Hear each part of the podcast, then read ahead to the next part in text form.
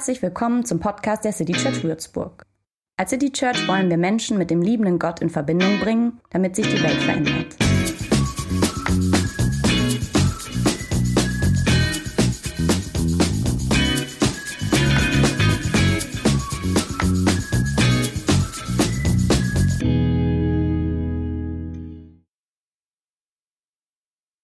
Die Predigt ist heute ungewöhnlich früh im Gottesdienst. Ähm, das gibt mir das Gefühl, mehr Zeit zu haben. In diesem Sommer ähm, kam ich wirklich an eine Grenze. Und ähm, zwar die italienische Grenze. Ähm, die sah nicht so aus, aber so ungefähr sieht ja eine Grenze aus. Und diese Grenze, beziehungsweise dieser Begriff, ist heute wichtig. Das Besondere an dieser Grenze, an der ich im Sommer war, meine Frau war dabei, ähm, das war eindrücklich, weil wir kamen zu Fuß dahin und die letzten Kilometer auf einer Passstraße, die uralt war. So eine uralte gepflasterte Straße. Ich habe jetzt noch mal gelesen, und wenn ich das richtig verstanden habe, haben schon die Römer diese Straße da angelegt. Das war mir gar nicht klar, als wir drauf liefen. Also das ist schon irgendwie cool, auf so einer Art Straße, bucklige äh, Steine zu laufen. Ähm, wenn ihr mal über den Splügenpass nach Italien fahren solltet mit dem Auto, dann haltet oben mal an und geht so 20 Meter nach links, also wenn ihr von Norden nach Süden fahrt, und dann stoßt ihr auf diese, diese alte Straße. Mir geht es jetzt nicht um die Straße, sondern um die Grenze heute und auch um diesen Begriff. Eine Grenze markiert ja ähm, die Linie zwischen zwei Flächen, wo eine, sagen wir mal, ein geografischer Raum aufhört und ein anderer geografischer Raum anfängt. Ähm, in diesem Fall eine Landesgrenze, aber es gibt auch Baumgrenzen. So auf der Nordseite der Alpen bei 1800 Metern, 16, 1700 Meter, wie auch immer. Das war ein bisschen nach oben in letzter Zeit. Da hören die Bäume auf und ähm, so oder die Datumsgrenze oder Sprachgrenzen müssen ja nicht unbedingt die Landesgrenzen sein. Manchmal ist es gut, Grenzen zu überwinden. Manchmal ist es nicht gut, denn dann empfinden wir es als grenzüberschreitend und das ist kein positives Wort. Ähm, es kann sein, dass jemand deine Grenzen verletzt. Das ist jedenfalls in unserer Zeit selten äh, dann eine geografische Grenze, sondern eher eine, sagen wir mal, da gibt es eine gewisse Norm und jemand hat die nicht geachtet hat diese Norm übertreten, deine Grenze oder eine Grenze verletzt. Du kannst auch bis an deine Grenze gehen. Dann bist du müde danach. Ähm, du kannst auch über deine Grenzen handeln, dann war es ungesund. Ähm, in diesem Fall beschreibt das Wort Grenze eher so deinen Möglichkeitsbereich und, und innerhalb deiner Möglichkeiten bist du jetzt sozusagen, hast du in einem Grenzbereich gehandelt und hast da vielleicht auch Grenzerfahrung gemacht. Grenze, dieses Wort. Grenze, Grenzen können geschlossen und offen sein. Grenzen verlaufen irgendwo. Grenzen kann man auch ziehen. Grenzen muss man manchmal schützen. Ähm, manchmal müssen Grenzen auch überwunden werden. Man kann auch an Grenzen stoßen. Äh, man kann sie auch sprengen. Manchmal können sie fließend sein oder verschwimmen. Grenzen. Ich will jetzt noch einen anderen Begriff benennen. Und jetzt muss ich kurz äh, aufhören zu reden, um das zu zeichnen. Das, was ich meine, ist der Graben. Es ist ja sowas, ist das jetzt so richtig? Nee, da noch. Das ist ja sowas ähnliches wie eine Grenze, aber auch nicht ganz das Gleiche. Ein Graben. Ähm, wenn wir äh, in diesem Sommer nicht von Norden nach Süden, sondern von, äh, überlegen, von Osten nach Westen gelaufen wären, in der anderen Richtung hätte es genauso funktioniert, dann wären wir ähm, an den Röstigraben gestoßen. Der Röstigraben verläuft ähm, entlang der Sprachgrenze in der Schweiz zwischen den deutsch- und den französisch sprechenden Schweizern. Nennt man die, den Röstigraben. Und ähm, das ist sowas, sagen wir mal, man nennt das den Röstigraben, weil man empfindet an dieser Sprachgrenze, auf der anderen Seite ist eine ganz andere Kultur. Macht sich deutlich im Abstimmungsverhalten äh, äh, der Leute. Also die wählen oft ganz anders. Ähm, heißt, die reden nicht nur anders da drüben, jenseits des Grabens, die denken auch ganz anders. So, der Röstigraben. Es gibt auch noch andere Gräben. Es gibt auch sowas wie Stadt-Land-Gräben. Ja, also da sieht man das manchmal im Abstimmungsverhalten auch. Es gibt auch Gräben zwischen Lagern, zwischen Milieus, zwischen Generationen, so. Ein Graben ist irgendwie störender als eine Grenze, ähm, weil schwerer zu überwinden. Ein Graben kann was Natürliches sein, also sagen wir mal eine Schlucht wäre ja ein tiefer Graben irgendwie und du kommst da kaum rüber über diese Schlucht, über diesen Graben. Du kämst aber gerne rüber. Ähm, es kann manchmal auch ein angelegter, eigens angelegter Graben sein, ein Schützengraben zum Beispiel oder ein Burggraben, also ein Graben, der Grenzen sichern soll. Also der Graben ist irgendwie meistens einer, wo es entweder schwerer drüber zu kommen ist oder der tatsächlich genau dafür da ist, dass man eben nicht drüber kommt. So. Nochmal ein bisschen sprachlich. Gräben kann man anlegen. Gräben kann man ausheben. Gräben kann man auch erneut aufreißen, wenn sie mal einer zugeschüttet hat zwischen Leuten. Ähm, man kann Gräben vertiefen. Man kann Gräben aber auch überbrücken. Und irgendetwas in uns sagt uns, ähm, dass man das mit Gräben tun sollte. Irgendwie sind Gräben hässlich. Irgendwie wollen wir Gräben gerne überbrücken oder kleiner machen oder zuschütten. Und wir schauen heute eine historische Situation an, in der Menschen den Versuch unternehmen, einen Graben zuzuschütten oder zumindest eine Brücke drüber zu bauen und dabei Grenzen zu wahren, aber auch zu erweitern. So, das Ziel wäre für uns heute, dass wir lernen, und zwar mit Gräben bei uns oder Grenzen bei uns umzugehen, die es zwischen Menschen gibt und die manchmal ja auch mittendurch Gemeinschaften verlaufen. Ähm, kennt ihr sicher. Ich habe im Moment das Gefühl, in der City Church in unserer Kirche nicht. Also, oder ich weiß nichts davon. Ähm, aber ihr habt sicher Situationen vor Augen, wo das vielleicht auch bei uns mal so war oder wo ihr in anderen Situationen sagt, da, da gibt es einen Graben, da gibt es da gibt's Grenzen zwischen Leuten. So. Kurzer Rückblick, wo wir gerade sind in dieser Themenreihe. Ben hat das eben schon mal kurz angedeutet. Zwei Predigten hatten wir schon, die dritte ist heute. Wir befinden uns in Antiochia. Das ist eine der drei großen Metropolen in der Antike oder sagen wir mal im Römischen Reich. Römischen Reich. Rom, Alexandria und Antiochia. Erstes Jahrhundert. Und dort entsteht in den 40er Jahren eine junge Kirche und zwar die erste, die sich bewusst nicht als innerjüdische Gruppe versteht. Also das hier soll jetzt mal die Kirche in Antiochia sein. Und es ist die erste, die sozusagen die Grenzen verlässt, wenn man so will. Ähm, und zwar im großen Stil. Ähm, und diesen Jesus-Glauben, den diese jungen Kirchen haben, ähm, über die Grenzen, über die ethnischen Grenzen, über kulturelle Grenzen, über Sprachgrenzen hinwegträgt ähm, zu Menschen ganz anderer religiöser und kultureller Prägung. Man kann heute im, in, Antiochia, also im heutigen, heute heißt das Antakya, da kann man noch die Höhle sehen, äh, die damals der Versammlungsort gewesen sein soll. Ich sage jetzt mal, ja, muss man auch ein bisschen glauben, dass das da war, aber ist auch ein schöner Gedanke. Also so. Es ist eine alte Höhle, ja. Und eine alte Kirche in dieser Höhle auch. Ob jetzt schon damals gut. Ein wichtiger Mann in dieser Entwicklung, dieser Stadtkirche, die sich nach draußen entwickelt, ein wichtiger Mann, den machen wir ein bisschen größer, ähm, ist Paulus.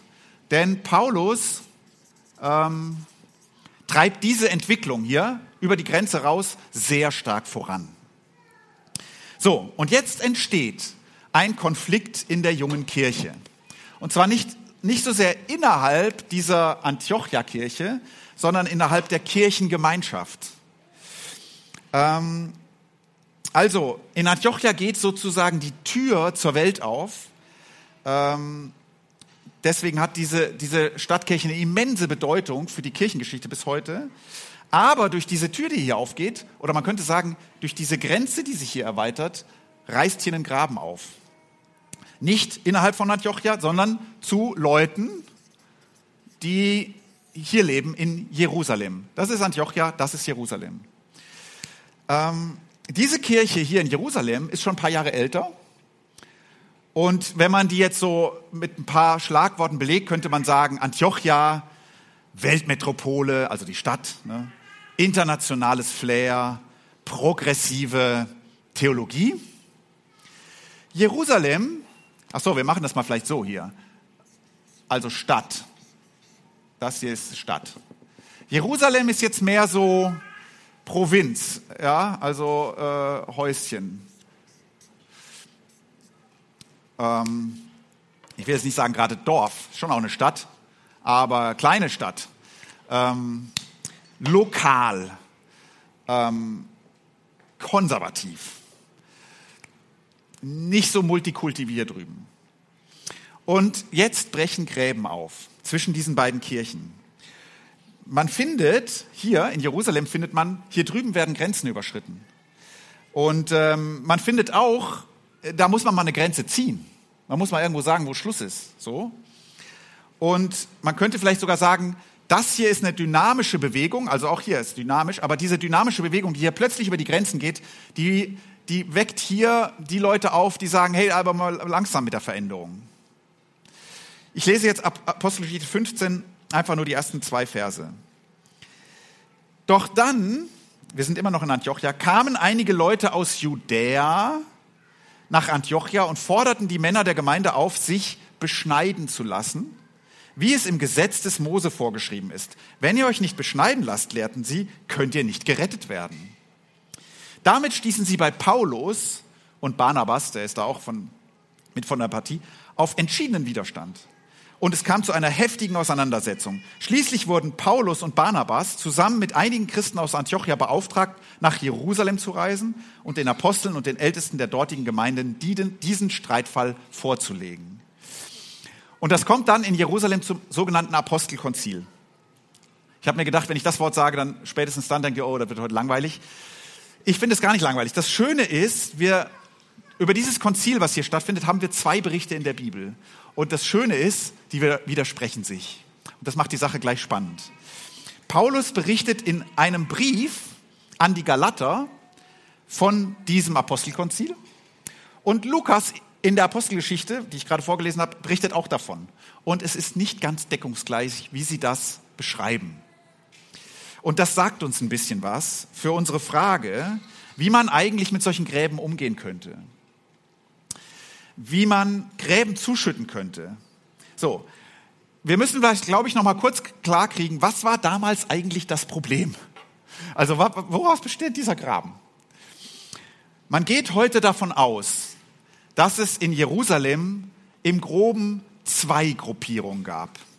Immer wenn man sowas sagt, ja, muss man sich klar sein, 2000 Jahre später genau zu wissen, wie, wie irgendwie etwas gewesen ist, das ist immer mit Vorsicht zu genießen. Bestimmt war alles viel komplexer und ähm, bunter, so. Aber ungefähr so war es wohl, dass es auch in Jerusalem zwei Strömungen dieser Gemeinde gibt. Sicher ist, die allermeisten Menschen in dieser Gemeinde hatten einen jüdischen Hintergrund. Sie waren an Jesus glaubende Juden. Das war damals nicht so unvereinbar, wie, wie das aus unserer Sicht heute klingt, an Jesus glaubende Juden. Jesus selbst war Jude, seine Jünger allesamt auch Juden. Also, das sind alles an Jesus glaubende Juden. Trotzdem gibt es ungefähr 15 Jahre nach Jesus ähm, schon zwei Strömungen zwei verschiedene Gruppen, mindestens zwei. Es gibt die einen, aramäisch sprechend, sie werden mal die Hebräer genannt in so einem Text, ähm, die offensichtlich mit ihrem Glauben an Jesus nicht ihre Verpflichtung auf das mosaische Gesetz aufgegeben haben. Das ist für sie nach wie vor wichtig, sehr wichtig, bindend. Es gibt offensichtlich auch eine liberalere Gruppe. Sie werden in diesem Text die Hellenisten genannt, griechisch sprechend, auch jüdische Leute, aber sie sehen offensichtlich in diesem mosaischen Gesetz eher sowas wie so einen moralischen Kompass. Es ist nicht mehr so bindend. So, und jetzt kommt eine dritte Gruppe dazu. Durch diese Entwicklung hier in Antiochia, auch hier gibt es einzelne Leute, die dazukommen, Leute, die gar keinen jüdischen Hintergrund haben, jetzt aber Jesusgläubig werden. Das ist nochmal eine andere Gruppe.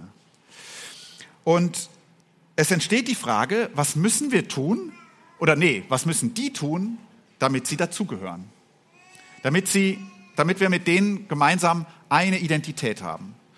Und die Traditionalisten, die sagen, ja, ist ziemlich klar, sie müssen sich beschneiden lassen und das mosaische Gesetz halten. Mit anderen Worten, sie müssen jüdisch werden, um Christen zu sein. Das hätten die so nie gesagt, aber ja. Wir brauchen, die brauchen das ganze Paket.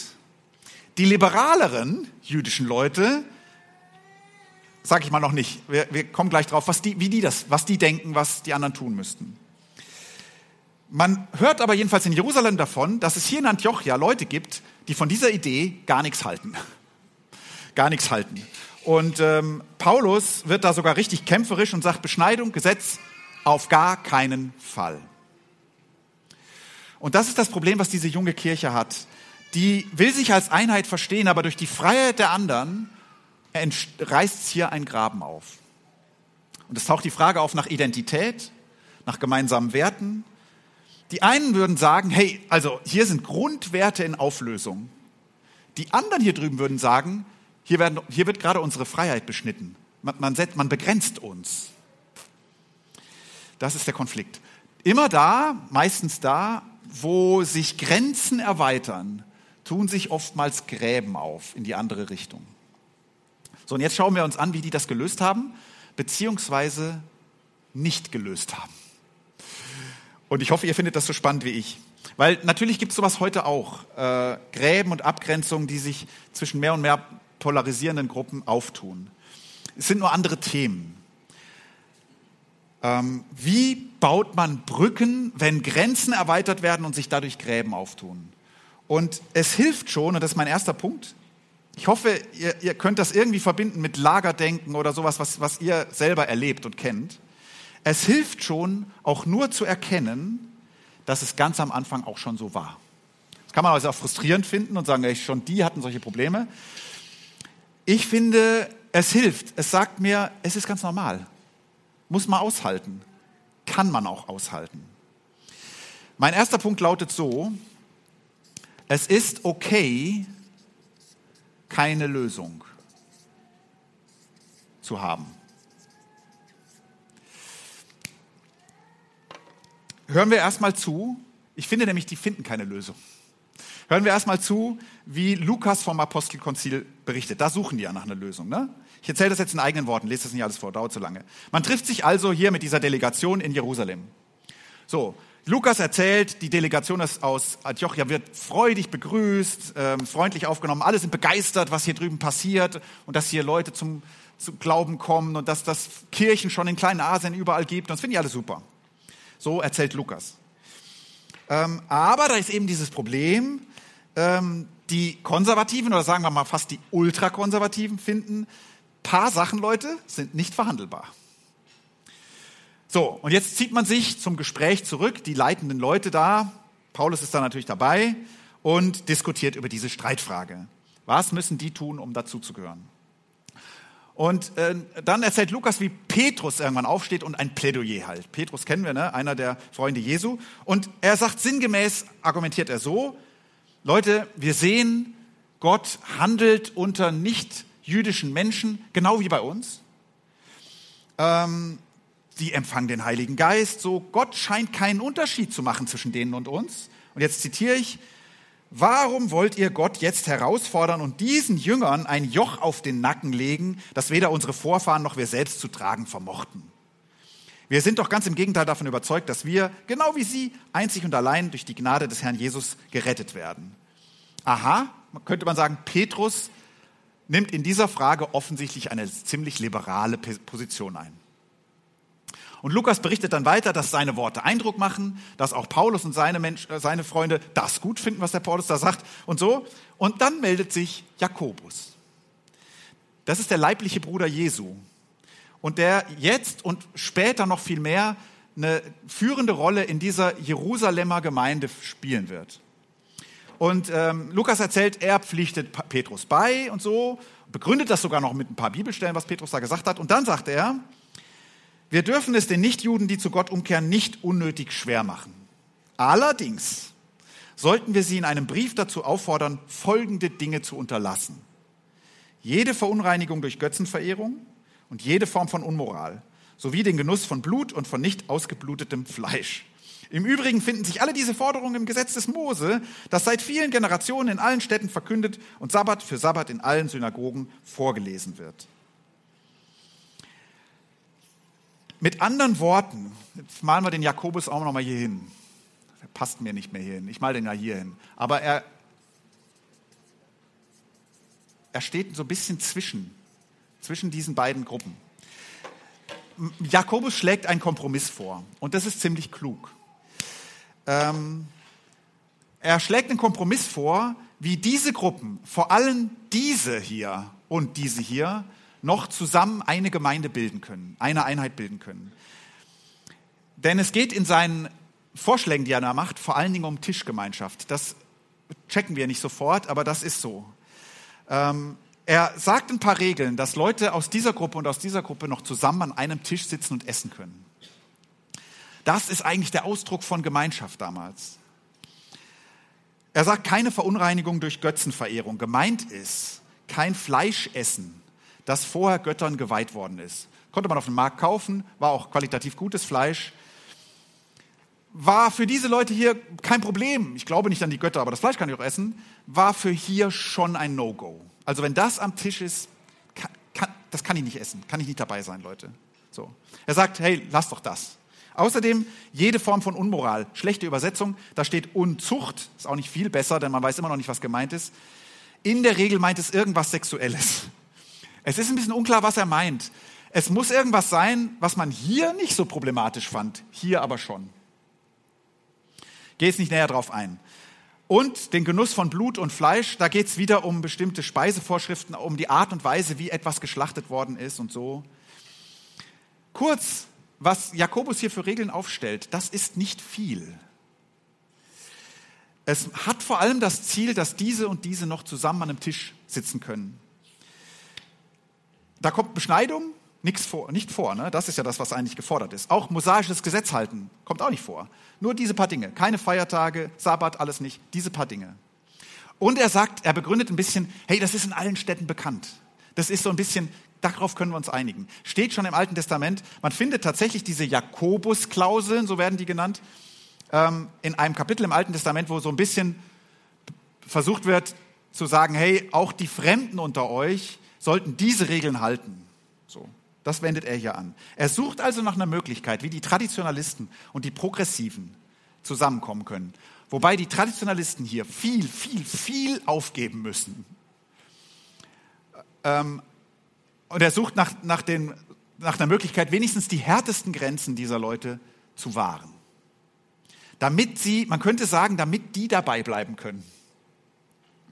So, Lukas sagt, darauf hat man sich geeinigt bei dem Konzil. Das hat man in einen Brief gepackt, dem Paulus und seinen Leuten mitgegeben, nach Antiochia geschickt und die waren da alle happy, die fanden das super, können wir so machen. So klingt es, wenn man die Apostelgeschichte liest. Ich habe aber gesagt, mein erster Punkt lautet, es ist, kein, es ist okay, keine Lösung zu haben. Das ist doch eine Lösung. Naja, wenn man liest, wie Paulus von dem Konzil erzählt in, in den, bei den Galatern, dann klingt es ganz anders. Paulus schreibt in seinem Brief an die Galater, dass er Barnabas und ein gewisser Titus, der wird in der Apostelgeschichte nicht erwähnt, dass die nach Jerusalem gegangen sind mit der, und dort ihre Ansicht verteidigt haben und vollumfänglich Recht bekommen haben, sagt er. Er sagt, man hat uns keinerlei Aufgaben, Auflagen gegeben. Das Einzige, jetzt zitiere ich wieder, das Einzige, worum sie uns baten, war, dass wir die Armen in der Gemeinde von Jerusalem nicht vergessen. Und ich habe alles getan, um dieser Bitte nachzukommen. Also sammelt Geld für uns, schickt sie runter. Von einem Kompromiss hier, von diesen drei Regeln da, nichts zu lesen bei Paulus. Dann erzählt er im Galaterbrief, dass Petrus später nach Antiochia gekommen sei und er hätte fröhlich mit den anderen da, Petrus ist ja Jude, ne? fröhlich mit denen zu Tisch gesessen und gegessen, alles kein Problem, ohne diese Regeln, werden nicht erwähnt. Dann aber sei Jakobus mit ein paar Leuten dazugekommen und jetzt hätte Petrus sich weggesetzt und sozusagen sich hier separiert, weil er ja als Jude nicht mit den Heidenchristen essen kann. So. Und er, Paulus, habe ihn zurechtgewiesen. Das erzählt er alles in diesem Brief. Die Frage ist, was stimmt denn jetzt nun? Hatte man sich hier geeinigt und so einen Kompromiss entwickelt und, oder, oder nicht? Sind, ist da ein Kompromiss und alle sind fröhlich oder hat Paulus, wie er sagt, sich durchgesetzt und gar keine Regeln? Ähm, und Petrus ist dann gleich schon wieder dran gescheitert. So. So, in der Forschung sagt man, wahrscheinlich stimmt Paulus Version, weil sein Brief ist deutlich näher dran an dem eigentlichen Geschehen als die Apostelgeschichte, also rein zeitlich. Äh, als, also wann die verfasst wurde. Und Paulus war dabei. Ne? Lukas war nicht dabei.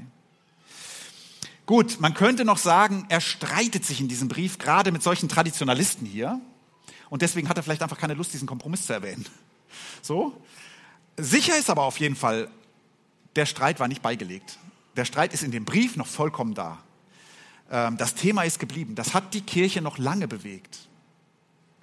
Das macht der Galaterbrief schon klar. Lukas so ist dann die Idee, Lukas beschreibt in der Apostelgeschichte, die deutlich später verfasst wird, möglicherweise einen Kompromiss, der sich erst später durchgesetzt hat ähm, und der auf Jakobus zurückgeht.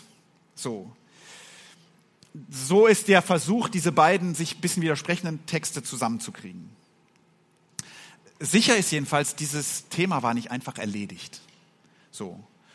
Und ähm, Jakobus scheint mehr und mehr in der späteren Kirche eine vermittelnde Rolle gerade zwischen den Ultrakonservativen und den Moderatkonservativen eingenommen zu haben. Und dieser sehr schlaue Kompromiss hier hat sich dann irgendwie durchgesetzt. Das Thema war nicht vom Tisch. Und ich finde das schön, weil so einfach ist das nicht mit so Gräben. Und so einfach ist es heute auch nicht. Und es beruhigt mich, dass es damals auch nicht einfach war. Streit scheint etwas zu sein, was vorkommt und was vorkommen darf, was man aushalten kann, aber auch halt aushalten muss manchmal. Und ich finde, das kann Kirche sich manchmal auch sagen lassen, Streiten über so einen Punkt ist nicht schon gleich der Bruch. Denn, das ist jetzt mein zweiter Punkt und die anderen werden jetzt viel kürzer, für diese Leute damals war klar, Trennung ist keine Option. Also wie kann man mit solchen Gräben umgehen? Erstmal ist es okay, keine Lösung zu finden, lange keine zu finden. Zweitens könnte wichtig sein, Trennung ist keine Option. Irgendwie versuchen die und kämpfen dafür, zusammenzubleiben. Denn das hat einen Wert, das zusammenzubleiben, das Zusammenbleiben. Auseinandergehen wäre ja eigentlich einfacher. So, es scheint einen Wert zu haben, zusammen zu bleiben, auch wenn man sehr unterschiedlicher Meinung ist. Und es ging hier nicht um Randfragen, vor allen Dingen für die hier nicht. Der Kompromiss ist hart. Für die Konservativen ist das ein harter Kompromiss. Ja, aus ihrer Sicht stellt die Freiheit der Liberalen eigentlich etwas in Frage, was ihnen heilig ist. Diese Freiheit der Liberalen, die, die, die, die relativiert die Heilige Schrift. So ist das für die. Das ist ein harter Kompromiss für die. Ähm, aber es scheint es wert gewesen zu sein. So. Paulus oder die, die Liberalen scheinen mit diesem Kompromiss und diesen drei Regeln da ja auch nicht ganz glücklich gewesen zu sein. Paulus zumindest wurde nie so richtig glücklich damit. Also, der zweite Punkt würde bedeuten, lasst uns kämpfen fürs Zusammenbleiben, auch wenn es was kostet. Es stimmt, manchmal verliert man den Kampf die haben ihn verloren. Also nicht die eine Gruppe hat ihn verloren gegen die anderen, sondern sagen wir mal, wenn man noch 50 Jahre nach vorne guckt, dann merkt man, die Gruppen haben sich getrennt. Ähm, leider. So, diesen Kampf kann man verlieren. Ähm, die Geschichte zeigt spätestens um die Jahrhundertwende, was ist da passiert? Um die Jahrhundertwende gelang es nicht mehr, Jude zu sein und gleichzeitig Christ zu sein. Ähm, 70 nach Christus bei den jüdischen Kriegen haben die Römer den jüdischen Tempel platt gemacht. Und ähm, das Judentum war praktisch fast gezwungen, noch viel stärker auf ihre Identität zu pochen, um zu überleben. Und leider muss man sagen, wenn man so Texte liest, 100, 120, 150, 200 nach Christus, dass man bei den Christen deutlich antijüdische Tendenzen sehen kann. Also das, hat, das ist nicht gelungen zum Schluss. So. Umso wichtiger, solange es eine Chance auf Zusammenbleiben bleiben gibt, sollten wir es versuchen, auch wenn Auseinandergehen leichter ist. Es ist wertvoll. Das Dritte, ähm, die anderen schätzen. Es wird jetzt immer praktischer. Nee, der vierte Punkt ist nochmal nicht so praktisch. Die anderen wertschätzen. Es braucht in diesem Konflikt und beim Zusammenbleiben beides. Es braucht so Enthusiasten für die Freiheit wie Paulus. Wir brauchen diese Leute. Ähm, vielleicht bist du so einer nicht. Wir brauchen diese Enthusiasten, denn sonst bewegt sich nichts. Sonst verändert sich nichts. Sonst bleibt Kirche stehen. Ähm, Paulus ist so einer, aus heutiger Sicht finden wir Paulus ja manchmal in seinen Ansichten total konservativ. Aus damaliger Sicht war der manchmal frei bis an die Schmerzgrenze. So. Es braucht aber auch, wenn du so einer bist, es braucht auch diese Vermittlertypen wie Jakobus. Äh, wie soll man die nennen? Also die, die, die, die manchmal ein bisschen auf der Bremse stehen oder hier sogar deutlich auf der Bremse stehen. Ähm, aus heutiger Sicht ist Jakobus manchmal ein, harten, ein, ein gesetzlicher Hardliner. So. Damals war es einer, der Brücken baute zwischen polarisierenden Gruppen innerhalb seiner jüdischen Gemeinde, seiner judenchristlichen Gemeinde. Deshalb ist er oft oder manchmal nicht einer Meinung mit Paulus. Was ich sagen will, wir sollten beide Typen wertschätzen. Wir brauchen die Progressiven, sonst ändert sich nichts. Wir brauchen die, die auf der Bremse stehen, sonst geht zu viel kaputt. Und so zu denken, dass beides wertvoll ist, das erfordert eine gewisse Unaufgeregtheit. Es erfordert den Glauben, die anderen sind zwar ganz anderer Meinung als ich, vielleicht liegen sie sogar falsch, vielleicht liege ich auch falsch, aber sie sind nicht gefährlich. Es geht hier nicht um große Häresie. Es geht hier nicht um Leben und Tod. Es braucht eine gewisse Unaufgeregtheit, sich darin gegenseitig wertschätzen zu können. Und solange das geht, geht, glaube ich, auch das Zusammenbleiben, solange man die anderen wertschätzen kann. Viertens, es gibt etwas, was diese beiden Gruppen zusammenhält. Auch diese Leute, Paulus, Jakobus, Petrus, der irgendwie hier so in der Mitte ist und äh, so ein bisschen wankelmütig. Ja. Etwas ist ihnen wichtiger als ihre jeweiligen Überzeugungen. Und zwar ist das Gott und das, was er durch Jesus getan hat. Wichtiger als diese Überzeugung ist ihnen die Liebe zu Christus oder der Glaube, dass diese Welt eine gerettete ist oder die Hoffnung, dass Gott in Christus mit uns ist, dass diese Welt eine Zukunft hat. So, ich sage jetzt auch mal was, was du vielleicht komisch findest. Ihnen ist auch gemeinsam der Glaube daran, dass der Mensch ein Sünder ist. Also das findest du vielleicht jetzt keinen besonders schönen Gedanken. Ich finde, das ist manchmal in so Auseinandersetzungen ein erleichternder Gedanke. Wir sind halt alle fehlerhafte Menschen. So, die anderen und ich auch. Und dass Menschen Sünder sind, das kann manchmal ein fast erleichternder Gedanke darin sein. Ähm, weil es, es macht uns so ein bisschen gnädig mit uns und den anderen. Denn wir sind ja Geliebte, von Gott geliebte Sünder. Also was kann man hier hinschreiben? Was verbindet die? Letztlich kann man sagen, Christus verbindet sie. Und ich würde nicht sagen, solange das allen wichtig ist, solange Christus allen wichtig ist, ist es einfach zusammen zu sein. Nee, ist nicht einfach. Aber solange Christus Menschen, die sehr verschieden sind, verbindet, hat die Einheit eine Chance. Und wenn das wegfällt, dann fällt man in der Regel auseinander. So, letzter Punkt. Ich spreche ja heute über Kultur und auch eigentlich nur über einen Teil von Kultur. Ne? Was für eine Kirchenkultur können wir leben, um mit verschiedenen Überzeugungen zusammenzubleiben? Und manchmal ist das vielleicht in der Stadt noch mehr der Fall als auf dem Dorf, weil vielleicht verschiedenere Meinungen aufeinander clashen. Ich lebe schon lange nicht mehr auf dem Dorf, vielleicht ist das da doch so. Ja, ich lebe schon auf dem Dorf, aber meine Kirche ist nicht in einem Dorf. So, letzter Punkt. Sprache entschärfen. Ich habe ja mit Sprache angefangen. ähm, vorhin ne, mit diesen Begriffen. Entschärfen.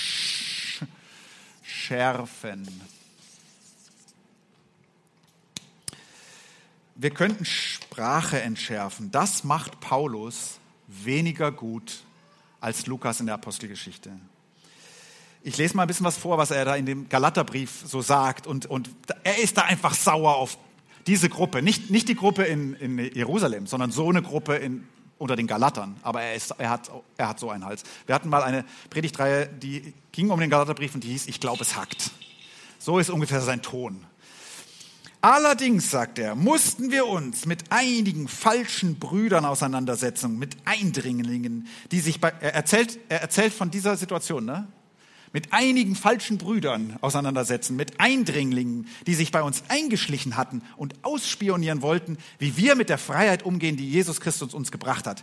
Ihr Ziel war, uns wieder zu Sklaven des Gesetzes zu machen.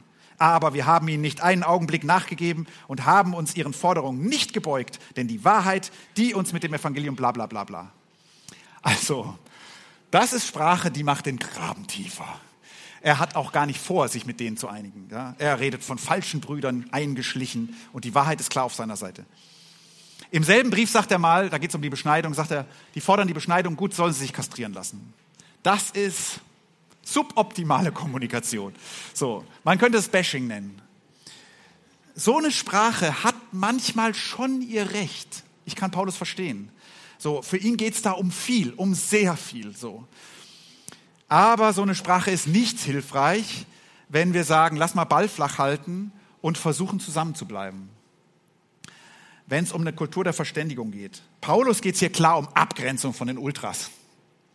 Lukas in seiner Apostelgeschichte, der, ich sage jetzt mal, der lässt Jakobus in seinem Brief, der hier rüber geschickt wird, anders sprechen. Da klingt es so, wir, eure Brüder, grüßen euch herzlich. Wir, wie wir erfahren haben, sind einige Leute aus unserer Gemeinde ohne unseren Auftrag zu euch gereist und haben Dinge behauptet, die euch verwirrt und zutiefst beunruhigt haben. Wir haben daher über die Sache beraten und haben dann einmütig beschlossen, eine Delegation unserer Gemeinde zu euch zu schicken, als Begleitung unserer lieben Freunde Barnabas und Paulus, die ihr ganzes Leben in den Dienst von Jesus Christus, unseren Herrn, gestellt haben und so weiter.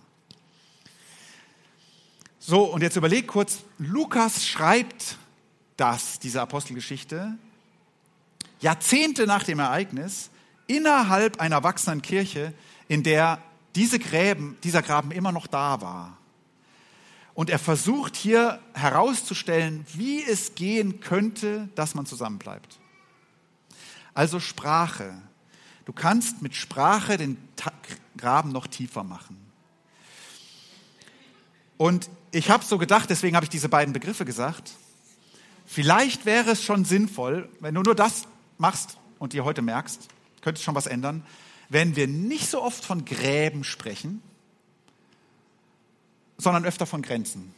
Ich meine das so. Also, je öfter man den Graben betont zwischen uns und den anderen, desto tiefer wird er wahrscheinlich. Vielleicht manchmal tiefer, als er wirklich ist, weil wir sehen den da schon vor uns. Man könnte hingegen eher davon sprechen, wo die eigenen Grenzen sind. Das greift nicht an. Ne? Man könnte darüber sprechen, wo fühlst du eigentlich deine Grenzen verletzt? Wo siehst du die verletzt? Oder man könnte davon sprechen, warum will ich diese meine Grenzen schützen? Oder warum will ich auf dieser Seite Grenzen überwinden? Was macht dir eigentlich Angst, mit mir hier über die Grenzen zu gehen? Oder lass mich mal erzählen, was es mich kostet, dir zu lieben, dir zuliebe diese Grenzen einzuhalten. Von Grenzen zu sprechen scheint mir, wenn man eine Kultur der Verständigung pflegen will, besser als Gräben zu beschwören. Denn mit Sprache kann man Brücken bauen. Amen. Und wir werden jetzt, ähm, und das ist auch ein bisschen der Grund, warum, warum die Predigt so früh ist in diesem Gottesdienst, wir werden jetzt gemeinsam das Abendmahl feiern. Und das, das nimmt diesen Punkt hier, Christus verbindet. Kannst du mir kommen, Ben? ähm, und konzentriert sich darauf, sozusagen, dass das hier das Verbindende ist zwischen uns. und, und von uns mit allen Christen. Das Abendmahl setzt das ins Zentrum. Das Abendmahl ähm, erinnert an diesen Christus, der an Menschen und deren Schuld zerbrochen ist, den es zerrieben hat zwischen, zwischen den Konflikten dieser Welt. So. Und wir laden dich ein, bei diesem Abendmahl, an diesem Abendmahl teilzunehmen. Ben wird gleich erklären, wie das funktioniert. Wenn du, wenn du sagen kannst, dieser Christus verbindet mich mit Gott und dieser Christus verbindet mich mit allen anderen, die manchmal ganz anders sind als ich. Wie läuft es ab? Danke, Christoph, für die Impulse. Mir geht es gerade so, dass ich denke, oh, mein Kopf ist sehr voll, wenn mir so viele praktische Beispiele einfallen, auf so vielen Ebenen, gerade an so einem Wahlsonntag, vielleicht zusätzlich noch plus Kirche, plus. Also, ich glaube, uns fallen genug Beispiele ein. Wir haben jetzt ähm, drei Songs lang gemeinsam Zeit als Gemeinde. Diese Zeit könnt ihr nutzen, um einmal das in, für euch einfach nochmal zu vertiefen und zu überlegen, was es vielleicht für euch praktisch bedeutet, was es für uns als Kirche praktisch bedeutet, als Gesellschaft. Ähm, in der Zeit habt ihr auch die Möglichkeit, äh, Abendmahl zu feiern. Das könnt ihr tun, indem ihr entweder auf die linke Seite geht, da seht ihr so einen Stehtisch, da stehen auch gleich noch Leute.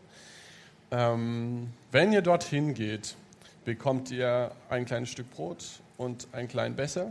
Den dürft ihr gerne dann mit an euren Platz nehmen und dort den für euch einnehmen. Wann ihr das tut, ist euch überlassen. Und ob ihr das überhaupt machen möchtet, ist auch euch überlassen. Es ist freiwillig. Es gibt auf der rechten Seite auch noch einen Tisch, einen zweiten. Also hier gibt es einen und da gibt es einen. Wenn ihr gerne glutenfreies Brot möchtet, gibt es das auf der linken Seite. Genau. Drei Songs lang Zeit. Ähm, singt gerne mit, nutzt die Zeit, um das nochmal zu vertiefen, was Christoph gerade ausgeführt hat. Und ich lese einen, den, die sogenannten Einsetzungsworte. Und zwar, weil wir schon von Paulus sprachen, so wie er es den Korinthern schreibt. 1. Korinther 11. In der Nacht, in der Jesus verraten wurde, nahm er das Brot, dankte Gott dafür, brach es in Stücke und sagte, das ist mein Leib, der für euch geopfert wird. Wenn ihr künftig dieses Mahl feiert und von dem Brot esst, dann ruft euch in Erinnerung, was ich für euch getan habe. Nachdem sie gegessen hatten, nahm er den Becher, dankte Gott auch dafür und sagte, dieser Becher ist der neue Bund, besiegelt mit meinem Blut. Wenn ihr künftig aus dem Becher trinkt, dann ruft euch jedes Mal in Erinnerung, was ich für euch getan habe. Und in dieser Gemeinde bei den Korinthern gab es deutliche Unterschiede und Parteiungen. Und Paulus sagt ein Kapitel vorher, ich spreche doch zu vernünftigen Leuten. Beurteilt selbst, ob das, was ich sage, richtig ist. Beim Mahl des Herrn trinken wir aus dem Becher, für den Gott mit für den wir Gott mit einem Dankgebet preisen. Bedeutet das nicht, dass wir alle Anteil an dem haben, was das Blut Christi für uns bewirkt hat? Wir brechen das Brot in Stücke und essen davon. Bedeutet das nicht, dass wir alle Anteil an dem haben, was Christus durch die Hingabe seines Leibes in den Tod für uns getan hat? Es ist ein Brot. Und weil wir alle von diesem einen Brot essen, sind wir alle, wie viele und wie unterschiedlich wir auch sein mögen, ein Leib. Jesus Christus, wir danken dir, für dieses Geschenk von Brot und Wein oder in diesem Fall Saft. Und dass wir, dass wir was schmecken können, wie das ist, wenn, wenn etwas sehr teuer ist und uns geschenkt wird. Du hast dein Leben gegeben, dass Menschen, die sehr verschieden sind, die die manchmal untereinander ähm, entzweit sind und die vor allen Dingen mit Gott entzweit sind. Dass Menschen irgendwie in Verbindung kommen können mit Gott und miteinander. Danke für dein Leben und danke, dass du das Leben bis zum Tod gelebt hast und auch das dich nicht gehindert hat, dass das deine Liebe nicht ähm, hat aufhören lassen. Deine Liebe hat dich bis an den Tod, in den Tod getrieben. Und wir sind froh darüber und es macht uns Hoffnung zu glauben, dass du auferweckt wurdest und lebst. Und darum feiern wir dieses Mal und bitten dich, dass da, wo wir irgendwas tun können, dass Menschen, die verschieden sind, zusammenkommen. Dass du uns irgendwie hilfst, klug zu handeln. Amen.